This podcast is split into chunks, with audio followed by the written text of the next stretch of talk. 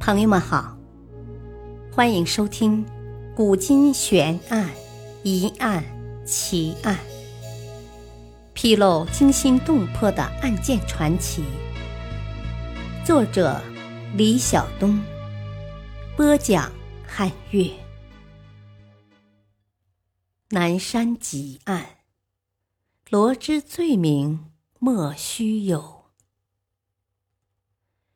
清朝文字狱不断，康熙五十年发生了震惊天下的南山集案。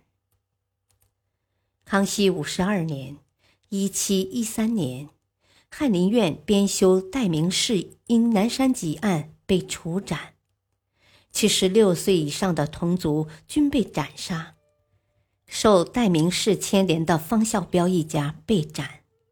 方氏族人除已经出嫁的女儿外，一律充进黑龙江。其他相关人员发配到宁古塔，黑龙江省宁安县。一桩轰动朝野、历时两年的惨案至此结束了。是什么引起了这宗惨案呢？且让我们一一来回看那段历史。戴名是安徽桐城人，与康熙同月同日生，但比皇帝大一岁，生于顺治十年（一六五三年）。他在古文经学方面有很高造诣，以振兴古文及散文改造时文及八股文为己任，总结古文创作从形式到内容一整套理论。为桐城派形成做出重要贡献。戴名士对历史具有浓厚志趣，尤其留心明代的史事。他从青少年起便接受博学名士和顾名遗老的影响和熏陶。这些遗老隐士拒绝朝廷博学鸿儒之举，事不事轻，终日闲散山林。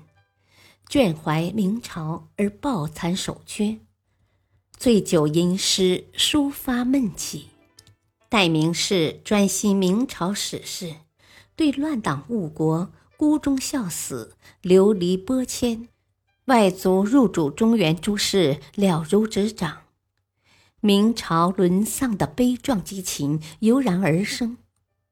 不过，戴名士毕竟不是明朝遗老。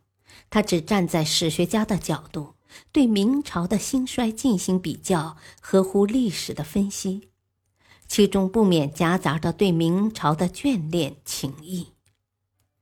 他在中进士和担任编修以前，曾经到处网罗散失译文，访问明朝遗老，搜罗明朝末年的译文轶事，尤其是南明小朝廷的史事。准备将来撰写明史之用。他的同乡方孝标曾写书滇黔记文，书中不但记述了在云南、贵州见到的山水风景，并且还根据听到的传说，记述了南明贵王朱由榔在西南抗清的事迹。书中所记年月用了永历的年号。戴名士也把它收作将来写明史的资料。其实，《南山集》并无攻击清朝的文字，仅仅是在记述明弘光帝逃亡南京事，用了永历的年号。当时明代已亡，清代已立，不用清帝纪年而用亡明纪年，就是大逆不道。戴名士这个人。虽才思洋溢、驰名文坛，但很孤傲、放荡不羁，又相当直率，凡事触喉而出。这种个性，无论在文坛或政坛，都容易得罪人。另外，他出道虽然很早，但不愿参加科举，只教书糊口，直到三十四岁才进国子监。京城国子生涯见多识广，更磨练了他一身傲骨。他厌恶官场的虚伪龌龊，常常借酒嘲虐讥骂，被人称作狂生。那些有权势的官僚都想寻机会整他一下。俗话说：“人怕出名，猪怕壮。”康熙四十八年，五十七岁的戴名士考中进士，被授以翰林院编修之职。他没做官时，没有人说南山集有什么问题。等他做了官，问题就出来了。康熙五十年（一七一一年）十月十二日，督察院左都御史赵申桥以南山集发难，把他告了一状，于是掀起了一场罕见的文字狱。赵申桥是何许人呢？原来是代名士殿试时头名状元赵兄赵的父亲，儿子中了状元，排名在代名士之前，老子为何还要来巡视呢？说来也不奇怪，代名士的才学名气本来在赵兄赵之上，会试又名列榜首，士林都认为状元非戴莫属。可是殿试揭晓。金榜却被赵某占了鳌头，舆论哗然，怀疑赵申桥衣冠仗势，从中做了手脚。赵申桥又怒又惧，决定先下手为强，于是向皇上状告戴名士恃才狂妄，私刻文集，影响恶劣，居心叵测。康熙帝令刑部严查审明，政治问题的罪状是无限上纲罗织升级的。书中凡是南明政权年号、事迹、流露感情的地方，都成了反清铁证，并且还牵连到滇黔祭文的作者方孝标。那时一人犯谋逆大罪，要株连九族。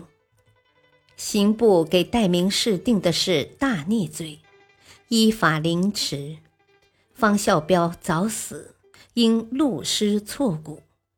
他们的祖父、子孙、兄弟及伯叔父、兄弟之子，十六岁以上的都要杀头；母女、妻妾、姐妹、子之妻妾，十五岁以下子孙、伯叔父、兄弟之子。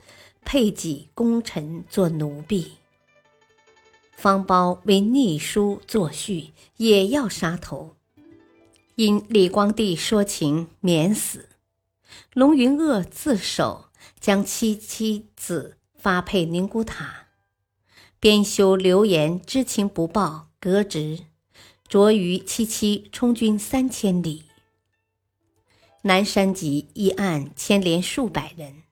可又找不出诋毁本朝的片言之句，连皇帝也认为连累太重，他不想用这么多人的鲜血染红即将来临的六十岁庆典，于是开恩将代名士一人减刑砍头，其余皆免死罪，有的送往黑龙江，有的配入旗籍为奴。尽管如此。可是受株连得罪的人仍有几百人之多，是一次规模很大、影响很广的文字狱。南山集的沉冤，仍然是清朝在思想领域镇压异端的一个典型。历史话外音，在内心的声音被完全禁锢的朝代，在严密的文网之下。